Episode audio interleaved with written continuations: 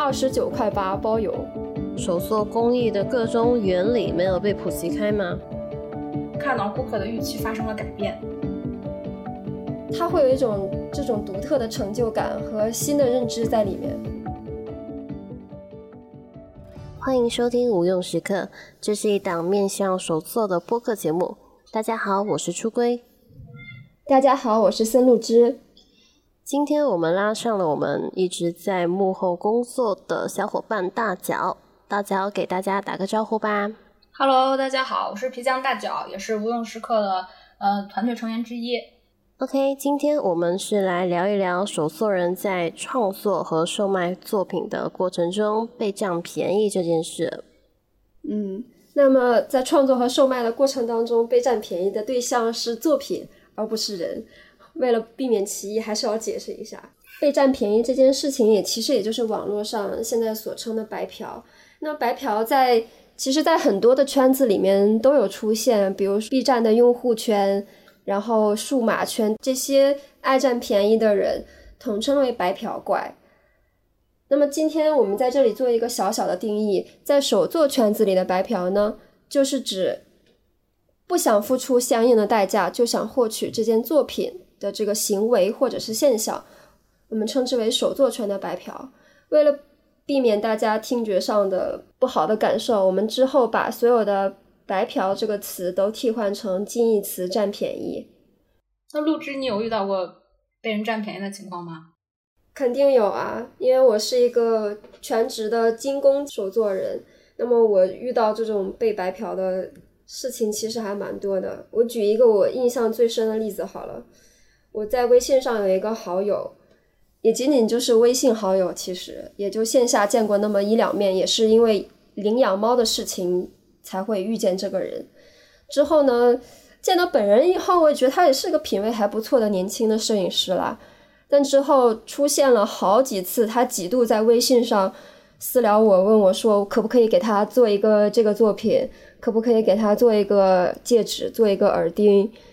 然后我就把他当成一个正常的顾客去对待，我就问他，我说你期望是什么样的价位呢？这是一个正常的售卖的流程，对吧？对的。他说：“我跟你这个关系还要钱啊？”其实我心里面有很想吐槽，我说：“我跟你是什么关系？我们很熟吗？”然后，但是我又觉得这样说直接说好像不太礼貌，我就冷处理，我就不回答。过一会儿他就自己接上说：“你用你的边角料帮我做一个也可以啊。”但其实我想说，在我们精工这这方面，就是哪怕是边角料，也是真金白银。也是要按照市场的原料的价钱去计算的，所以我们做精工的人都会想尽一切办法把边角料也把它变成作品。那大脚，你有遇到过这种事情吗？嗯，也有，初期比较多，因为我跟录制还不太一样，我是兼职吧，我自己本身还有本职工作，这个就是凭兴趣爱好以卖养玩，然后所以在初期的时候，我有遇见过一个认识的人跟我说他想要做个钥匙扣，我说那我送你，就做了一个送给他。在做的过程中就觉得还有需要改进的地方，就又做了一个改版，就送给了另外一个朋友。嗯，然后这个人就看到另外那个朋友的，就是剖图，然后就特别不高兴，跑来跟我说：“为什么他的比我好？你要给我再做个好的，我不要原来那个。”我就哎很无语，但是还是给他做了。那你在重新给他做的这个当下，他提出这个要求的时候，你是一种什么样的心理活动？主要还是很无语吧。就是那种一开始做着送给他，他收到也很高兴，那个时候两个人都很开心，就那种开心的心情，在他第二次提出来的时候，就感觉原先的都浪费掉了，瞬间全部没有了。嗯，对，就是一种自己的一番心意，明明是一番好意，结果被他当成了一种你应该为他做的事情，好像是你的一种义务一样。对啊，这种感觉不好，本来是很愉悦的，就是认识的人送给他一个。他也开心，嗯，后来就变味儿了。我觉得他可能也没有多想，他就是想要个更好的，觉得看到了更好的，觉得自己手上这个没有那么好，他就想要新的。最主要是他可能没有认识到，我们做这个东西是要花费时间精力的，还是把这个做皮具或者其他的手工门类看的比较就是无所谓，所以才能提出这种要求吧。大概是的，可能就是因为对这个工艺真的是不够了解。像我那个朋友，他可能也确实是对精工做这个过程是完全不熟悉的，他只看得到说它是一个金属的，然后什么颜色的、多大形状的一个饰品，他只会想到说它本来的价值，就是这个物质本身的价值，他可能不会想到说你背后。其他的附加的价值，手作人的创意啊，手作人付出的时间啊，他可能不会想到。嗯，对，然后主要还是不够了解。但是说实话，就像我刚才分享的这位朋友，我这边的这个例子，让我觉得很不舒服的一点，就是他好像在拿我们的关系在进行要挟，做利益的交换。对，作为一种，他好像把我们的关系。代换成了一种利益，甚至说是他用这个关系来绑架我，他来衡量说看看我会有什么样的反应，很让人不舒服。但是我觉得好像真的是好朋友的人反而不会这么提出，能拿这种关系要挟你的，就是那种不远不近的。对，我也很享受我为朋友做东西的这个过程，我觉得好像是我在做一件对他们有。呃，有意义的事情，或者说给他们的生活增添一点点色彩的事情，对这件事本身会带给我愉悦。但是这跟说你被占便宜，就像我这个朋友他说，呃，你帮我做一个，在我们两个关系没有那么好的情况下，你突然给我说这件事情，会让我觉得不太合适吧？嗯，是挺不合适的。那大家在创作的过程中有没有遇到过，就是他看了你的作品草稿图一眼，或者他知道了你某一个创意点，然后把这个创意点拿去二次加工这样子？你这样说让我想起来，就是也是一个全职的做珍珠首饰的一个小姐姐，嗯，她自己设计了一款，嗯，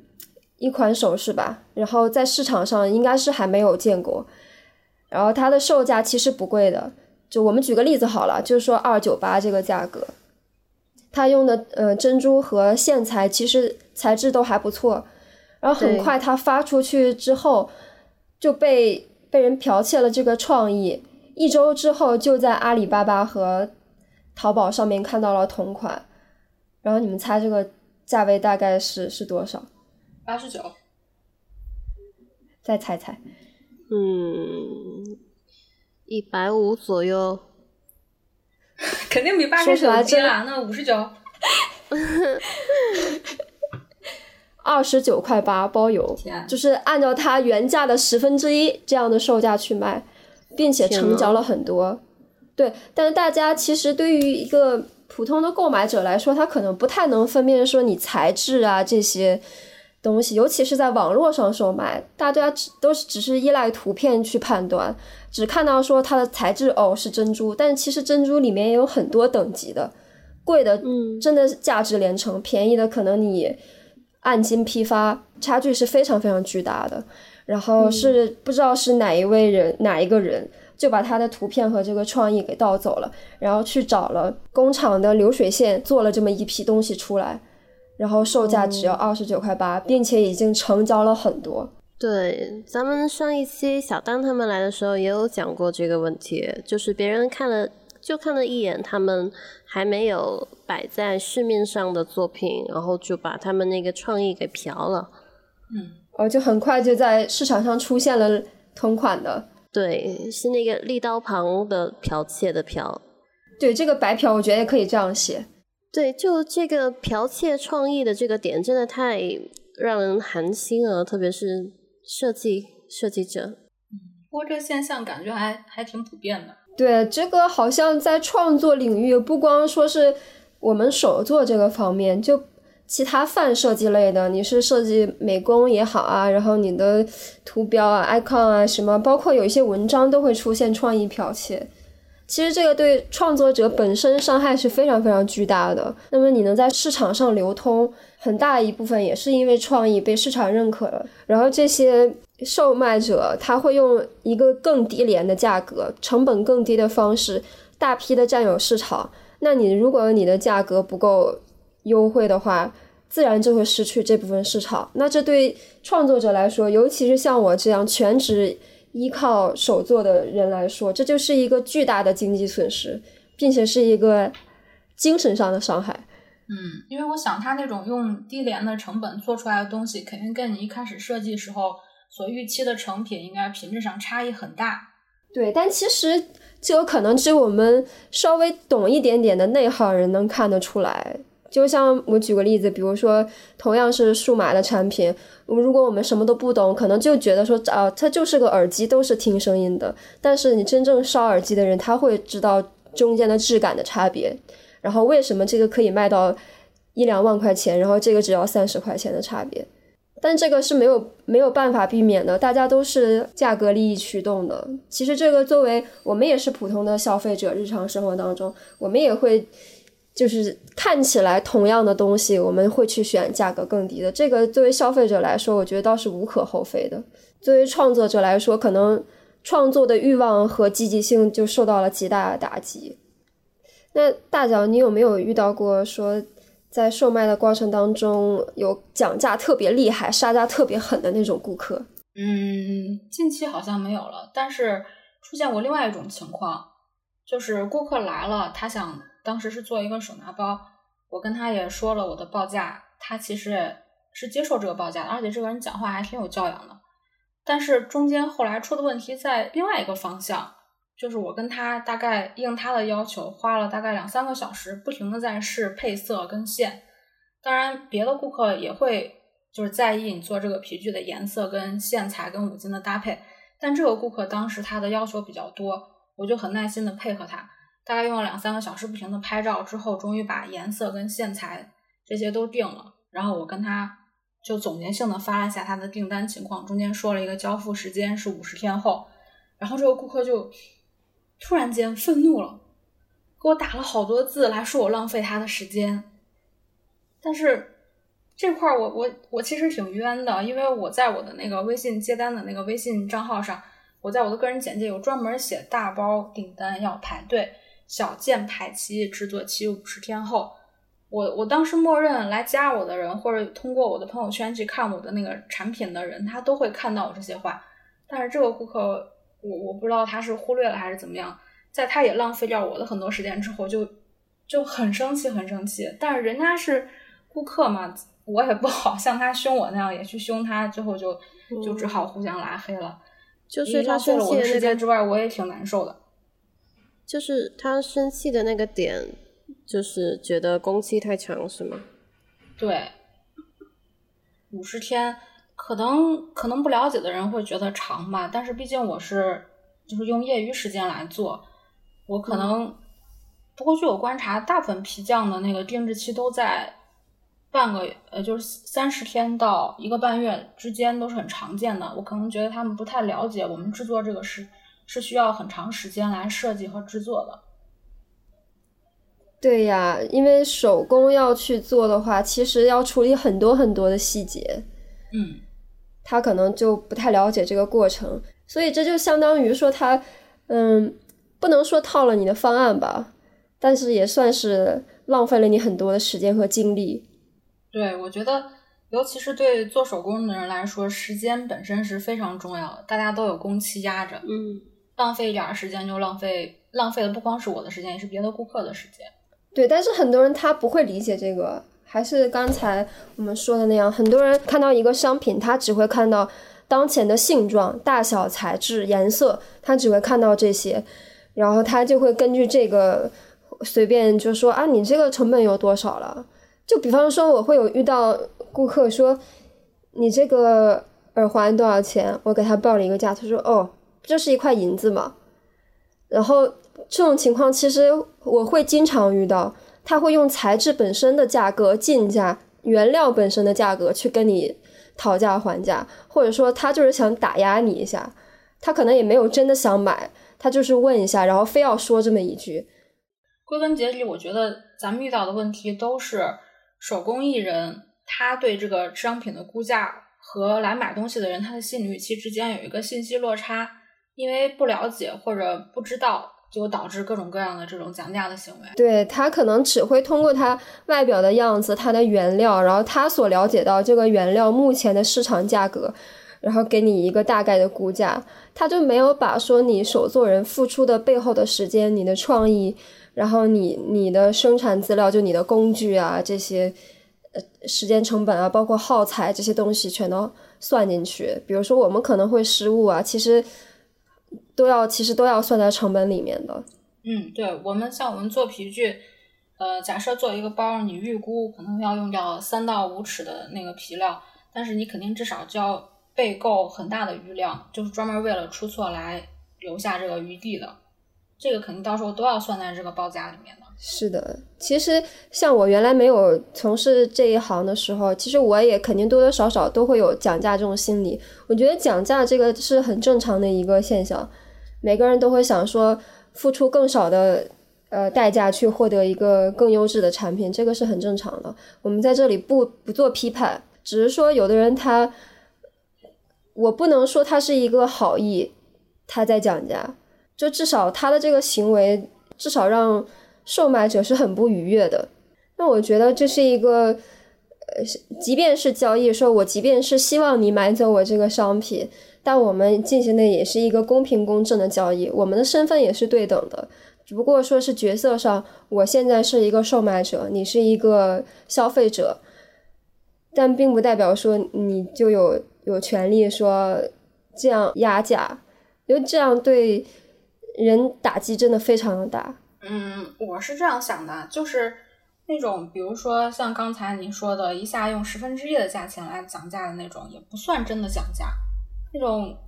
属于就是恶意的。但是普通的讲价，我是很能理解的，因为当我不讨论买卖自己生产的这个手工艺品的时候，我也是出去也会愿意讲价。但我觉得讲价是每个顾客的权利了，但是怎么应对顾客的讲价是。是个人的事情，对，是的，讲价，我觉得这是个无可厚非的过程。就是当然，我们目标是一致的，就是顾客想把这个东西买到手，然后我们是想把这个东西卖出手，我们都是为了这单生意能够达成，然后我们进行一定合理范围内的这个价格的浮动，都是很就是正常的。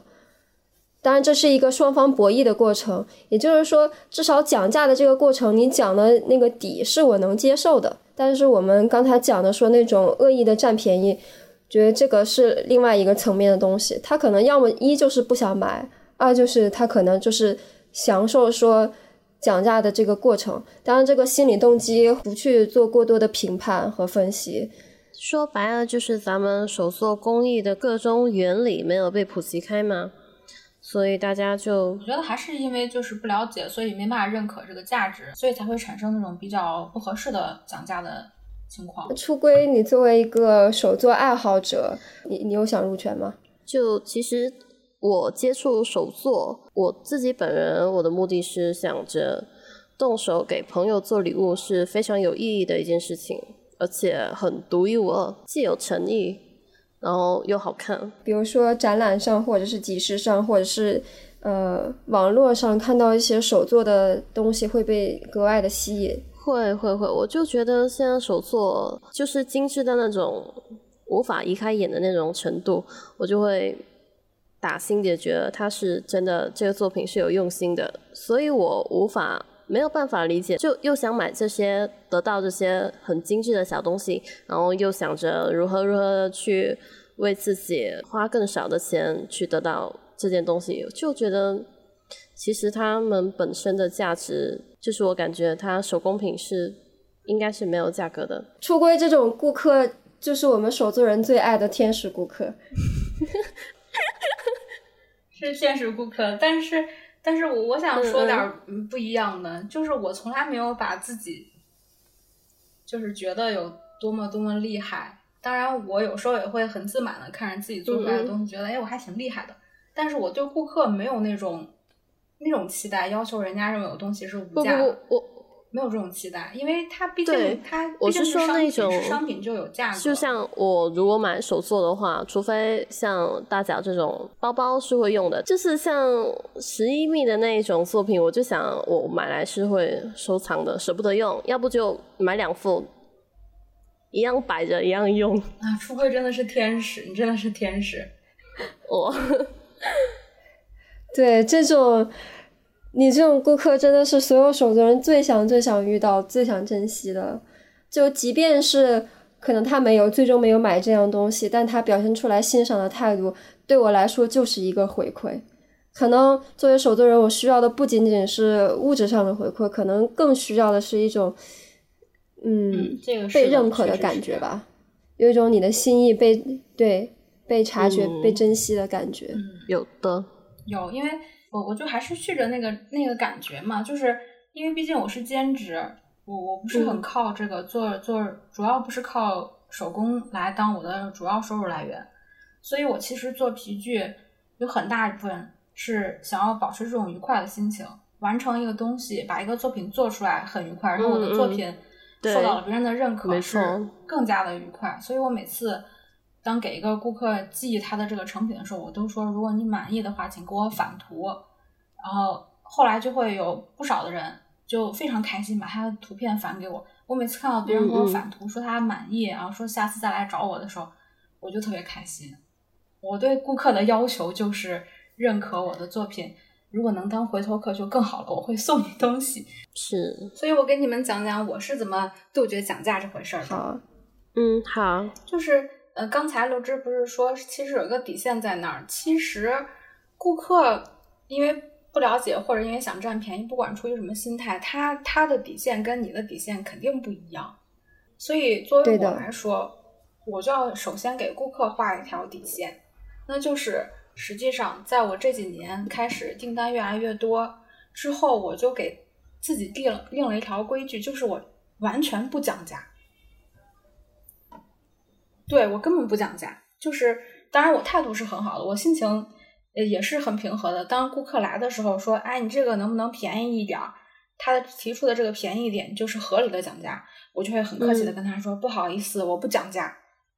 如果是那种。像之前所说的，刚才陆之说的那种腰斩或者更过分的，我就不回复了。如果他态度特别恶劣，我就直接把他拉黑。毕竟我不是集市，这点比陆之便利一些。遇见那种态度非常不好，那我就不做这单生意了。然后或者那种其他那种就是正常的讲价，我就跟人家好好讲，呃，这个东西报价多少多少，交付时间是多久多久。如果你能接受的话，我就好好做，然后这单生意就谈成了。你有没有？觉得说好像你不讲价之后，你给自己定下这个规矩之后，遇到这种奇葩的顾客会少一些，其实几率会少一些。嗯，讲价的人他的这个人数比例是不会变的，只是当你把这条线画出来以后，对方也知道你的底线在哪儿。就是真的想买我这个东西的人，他就会说那好，那我就不讲价了。或者其他那种也是正常的，他觉得呃觉得不合适，那他就他就也不讲了，只是就大家就不继续进行了嘛。只是对我来说，杜绝了这个沟通的成本，所以好像讲价的人少了，实际没少，只是我把这个讲价的时间从我这儿卡掉了。就是说，这个价格是有一个过滤作用在的，对吧？我也觉得是对，是有的，是有的。因为，嗯，就是在在当初我不是很那个什么的时候，就是我自己可能手艺也不是很精进，所用的材料也一般的时候，我做的确实都是比较便宜的东西。嗯。那么看到我这个东西的人，他也抱着买便宜东西的心态来买，那那各种各样的讲价就会很多。后来随着我的那个工艺提升啊，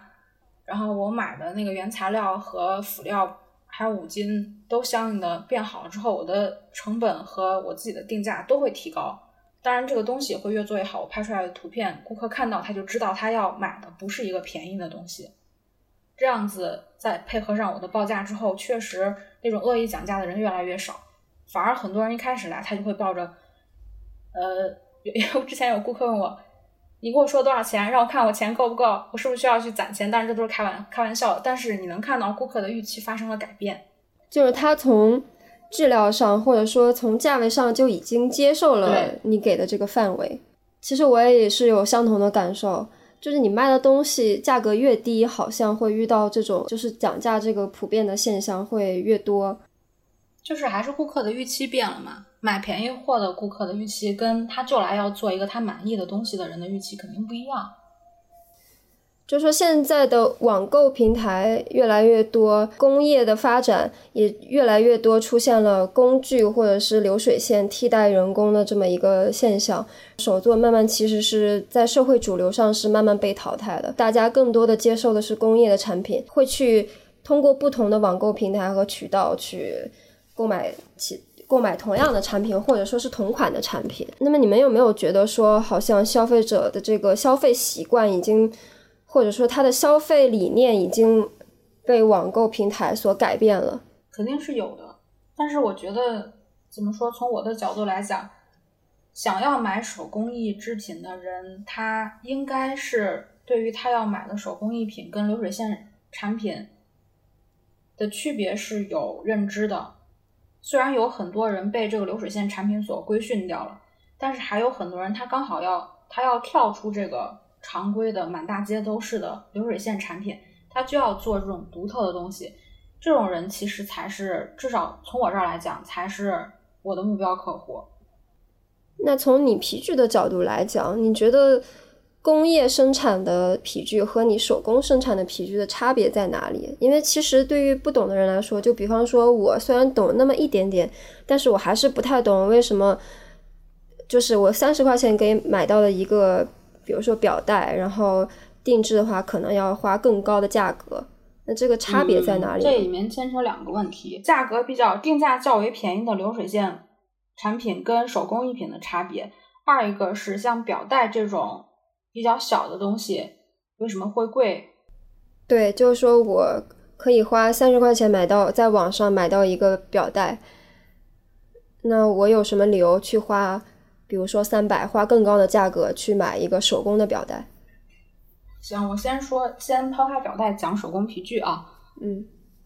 就是流水线的东西，我在我的概念里面分两种，一种是便宜大碗的。一种是奢侈品的，奢侈品的其实除了像爱马仕这种，确实真的很贵，它主打是手工的这种定价以外，其实有很多奢侈品的包，它还是主要是靠工，就是大机器来生产的。大机器生产不代表不好，像那种便宜大碗的，像陆志刚才说的三四十块钱一个表带，或者呃一两百块钱一个包。这个它用掉的材料就跟刚才你举的那个二十九块钱的珍珠一样，那肯定不会好。首先是材质上会有差别。呃，比如说我定的价格稍微比较高的，就还是拿表带来举例，为什么我卖的表带可能要比那种工就机器生产的表带要贵？嗯，就是工业化产品是有优势的。工业化的优势在于同质化，就跟你去星巴克喝咖啡一样，他给你他会给你一个标准化的。东西你对它的预期不会有什么太大的惊喜，你喝到的东西是你跟你想到的差不多的。就是工业化的东西，它可能不会有什么惊喜，但是也不会一般不会出现什么大的差错。是那种贵的东贵的工业化的东西不会有差错，便宜的工业化的东西它就是一分价钱一分货。就是比如说贵的那种奢侈品的包，即便有些是用那个机器来生产的，它的从选材。到包型设计，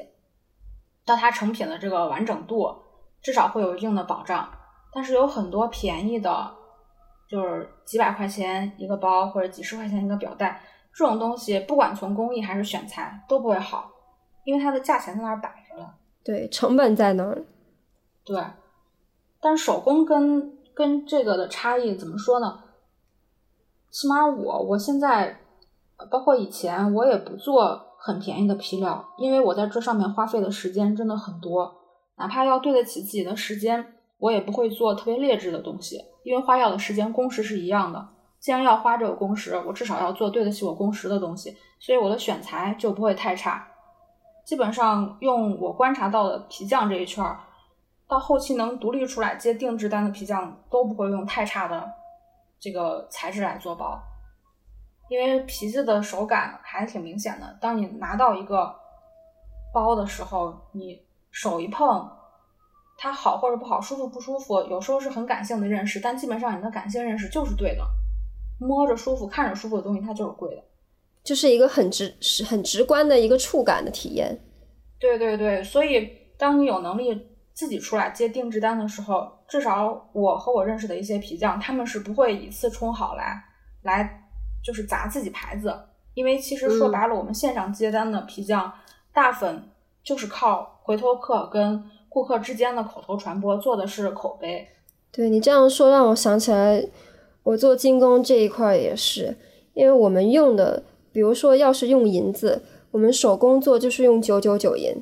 纯度非常高，它比较软，然后我们手工的话比较好操作。然后工厂去铸的话，至少也都是九二五的银，它有一定的硬度，能保持它表面尽量少被磨损、少被弯折，使用寿命会高一点。但说实话，有一些网络平台上，比如说你看到那种二十几、二十几块钱、几十块钱包邮的那种，说是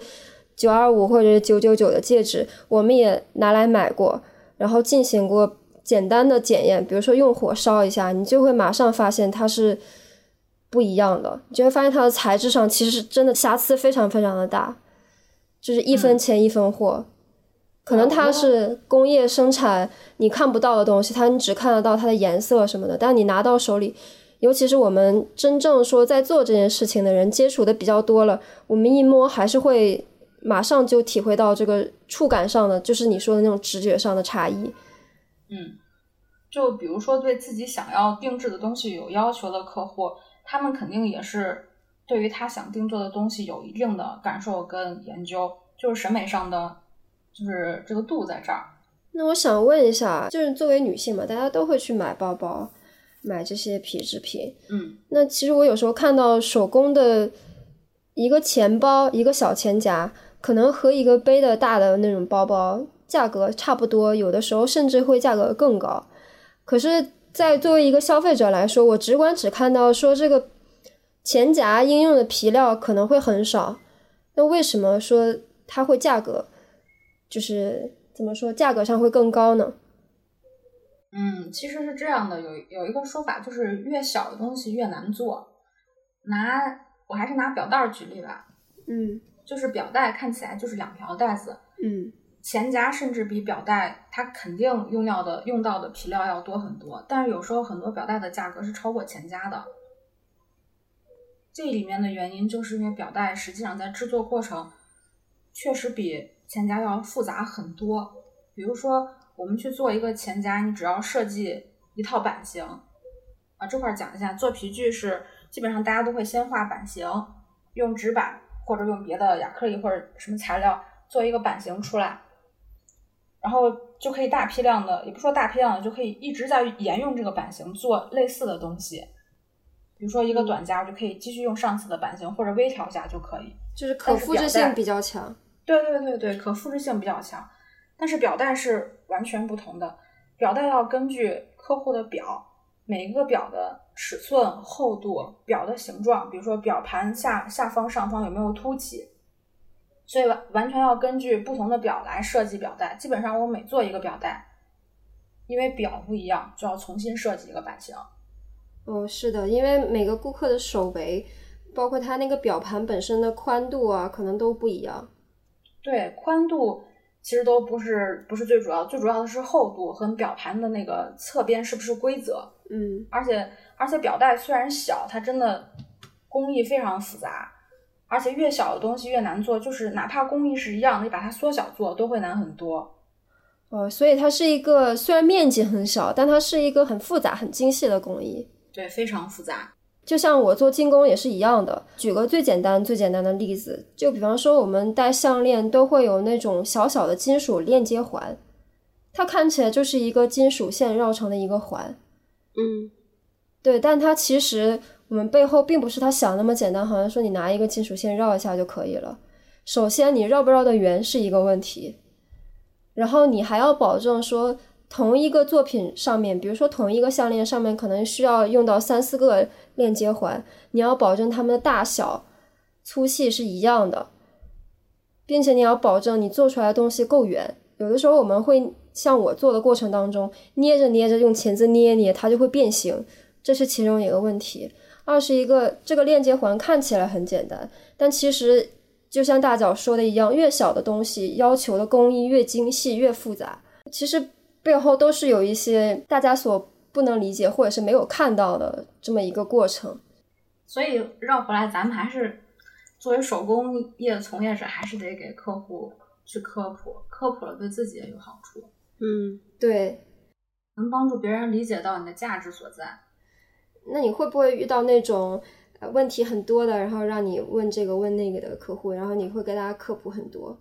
有啊，但是怎么说呢？我觉得有求知欲也挺好的，别人能对这个感兴趣，这刚好是我进行科普的好时机。所以，如果来问问题的人态度好，而且真的感兴趣，问的问题是他思考过才会问的问题的话，他有再多的问题我都会解答。当然，肯定要看我的时间。但是有一些人他问的就就反正还是看看心情吧，看我的心情。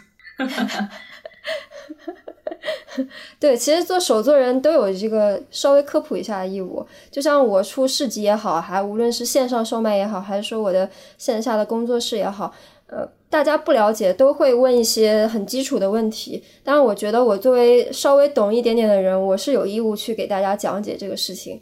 也让大家觉得说你这个钱，让他觉得说我这个钱花的值，是花在这里了。对，让他有一个这样的心理。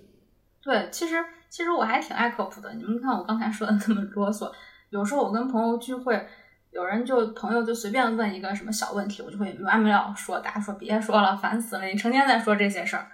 但其实就是真的遇到这种求知欲很强的人，其实真的是愿意解答的。对，我愿意解答。就是很多人他不了解，因为不了解这项工艺，不了解背后所需要付出的精力和代价，他才会。仅仅的从表面上看到的这个东西去判断它的价格，也也会有顾客说，我再给他科普完之后，他就会明白，哦，原来是这样，就啊哈，然后就明白了，说哦，那我明白是真的很辛苦，然后他可能就不会再进行讲价的行为，他就说蛮辛苦的，就按你原来的价位给好了。会有遇到这样的顾客吗？有，反正就是我以前不是顾客，是朋友吧，也找我做过东西的朋友。那个他自己后来，因为在我反复的安利之下，他自己也去尝试着，就是上过那种体验课做皮具，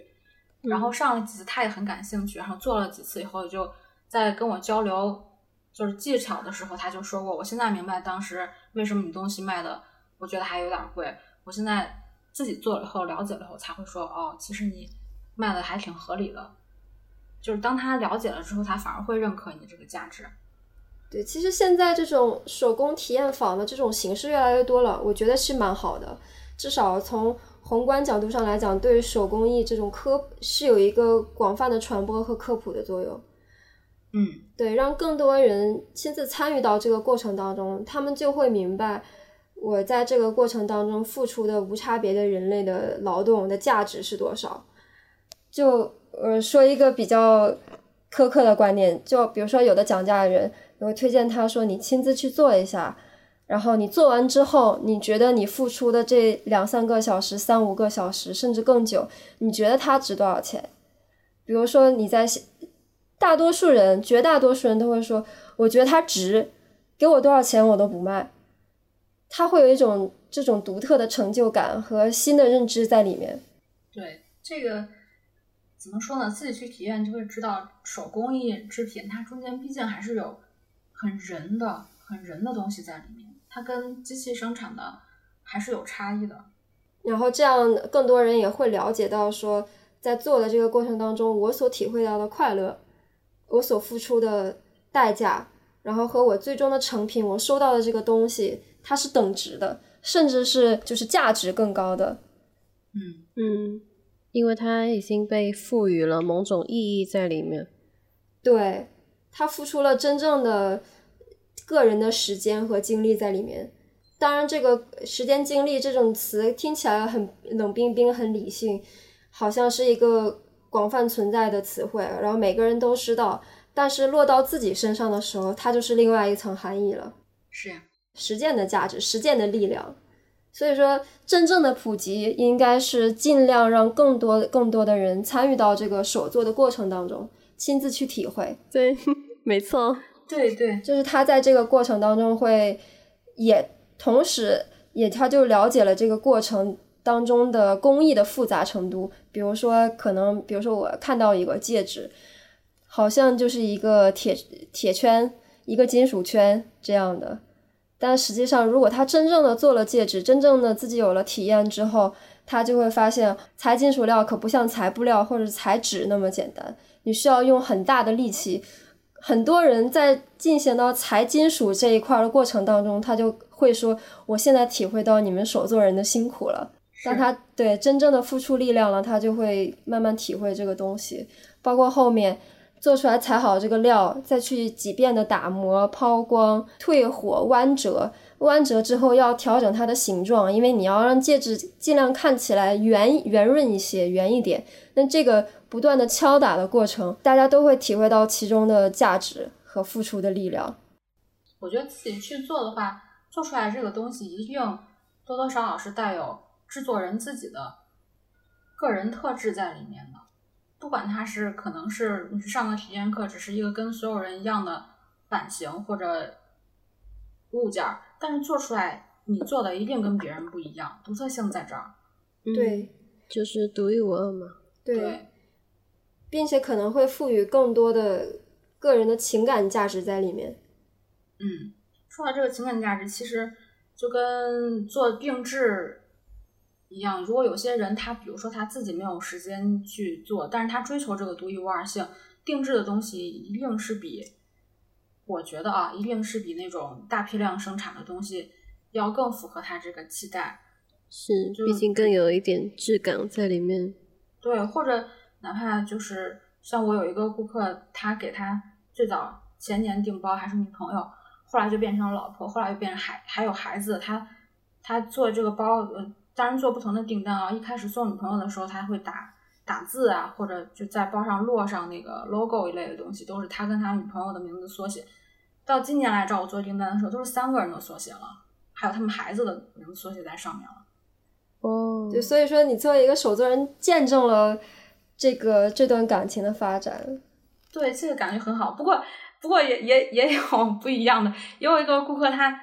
两年内找我做了三个包，都是送给女孩的，都是送的不同的女孩。天呐，嗯，也挺好。我希望他继续来找我做包。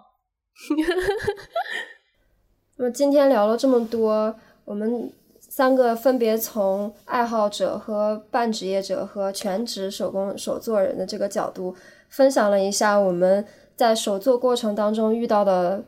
占便宜的现象，以及我们作为手作人的这个心理的感受，包括我们背后的一些付出的精力和工艺。但最终还是希望大家能够多多了解一些手作的工艺，线下去体验一下手作的过程，你们会收获到不一样的东西。对，后续我们还会有更多手作人在创作的过程中的小故事分享给大家听。